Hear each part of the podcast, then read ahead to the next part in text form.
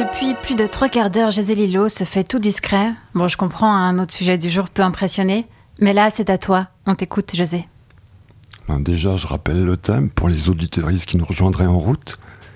Invisible Les femmes artistes Eh ben merci, Marie-Ève. Merci, hein.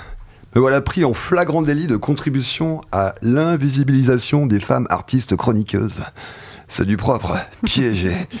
Merci le comité éditorial de Midi Bascule. Fallait pas me mettre au programme ce coup-ci. Un minimum de cohérence s'il vous plaît là-haut, hein, Anne et Charles. Fallait me faire euh, sauter mon tour, euh, m'exfiltrer, je sais pas moi, me planquer dans la cave. Je suis tombé dans le piège féministe tendu par Midi Bascule comme une quéquette trempée dans du jus de Viagra qui se rend à une rayure en non-mixité choisie. Tu vois le genre. Mais quoi qu'on dise, euh, je suis de votre côté, je vous jure. hein. Je suis venu pour soutenir. Mais quoi, le truc tendu qui fait une bosse dans le pantalon moulant blanc que j'ai mis complètement par hasard C'est seulement la joie d'être parmi vous. Les femmes, vous le charme. Vous les anges adorables. Et nous les hommes, pauvres diables. Julio, sors de ce corps, tu me crames en live là. Non mais le prédateur, j'y crois pas. Tu vois le carnage, hostilité totale. C'est pas l'endroit où la ramener. Je le savais pourtant. Je peux même pas faire illusion là. À la radio avec ma grosse voix grave, je suis tout de suite trahi par l'organe mâle. Ça le fait pas du tout, ça fait tache. Genre comme une soupe de tomates cheap projetée sur une toile de Van. Mais sans la vitre de protection. Scandale total.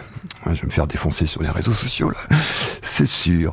Même si j'essaye avec Oh c'est encore plus embarrassant. Ça fait le mec qui assume pas, qui a rien compris. Et qui reproduit les stéréotypes de genre à la con. En plus, en faisant hyper mal la voix aiguë, la honte. Oui, arrête, arrête. Ouais, j'ai failli demander à Alexis et Cyril, alors j'arrive pas, je fume trop, de me faire un effet voice mode aigu depuis la régie pour aujourd'hui, histoire de tenter de me faire passer discret pour une meuf. Euh, Josépha Lilon. Euh, mais bon, faut croire à la technologie, mais il y a des limites quand même à ce qu'on peut faire gober aux gens, surtout à nos auditorices. Je me serais fait repérer, mais direct. Ou alors, euh, il a chopé le Covid, José, ou quoi? Pourquoi il a une voix bizarre aujourd'hui euh? Eh, mais s'il a chopé le Covid, euh, il devrait même pas être dans le studio, il va covider tout bascule, tout vos stocks. Euh, Déjà qu'il est pas foutu de dire trois mots sans postillonner celui-là. En plus sur une spéciale artiste femme invisibilisée. Euh, Bravo mec, dans le genre contribution, on peut faire mieux pour la cause qu'envoyer un plateau de femmes au pieu pour trois jours, à rien pouvoir foutre d'autre que du dodo et de la glande. Mais t'es un agent double, José, ou quoi? Et puis arrête de prendre ça nous Eh oui, pas déçu. La faute à la clope J'ai cramé ma voix de gosse à la nicotine il y a fort longtemps maintenant, à cause des pubs de cow-boy à l'époque, et de Bruce Willis dans Die Hard, qui dans le film hisse la tabagie au rang des beaux-arts. La classe, le mec. Hyper abîmé, la clope au bec, mais qui lâche rien. Ah, on est peu de choses, on est des influençables. En plus de la mue, à l'adolescence, c'est pas rattrapable. La mue, ça prend les mecs à la gorge. Ça te testostérone un gars d'un coup. Même les plus insignifiants, même le plus loose des looses. À moi la domination. La sève de mal alpha coule dans mon sang. J'ai le pouvoir de commander aux éléments. Thor, le dieu du tonnerre, c'est moi. Non mais t'entends ces basses Je peux parler sur de la nénette et faire taire le poulailler d'un simple vibrato alpha. Et je vais pas me gêner. Ouais, on en connaît toutes et tous. Je suis même pas sûr de pouvoir m'exclure du lot. Pathétique. Heureusement qu'il n'y a pas de trace audio, sauf dans les mémoires, hélas.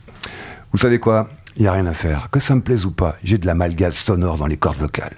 Faut bien que je l'admette. Et c'est pas soignable. Je peux me taper tout, Judith Butler, Mona Cholet et Virginie Despentes, m'abonner au, au podcast de Candice Savoya. Tout ce qui sortira de ma bouche restera imprégné de malitude, rien qu'à cause du son de la voix. Ça le fera jamais.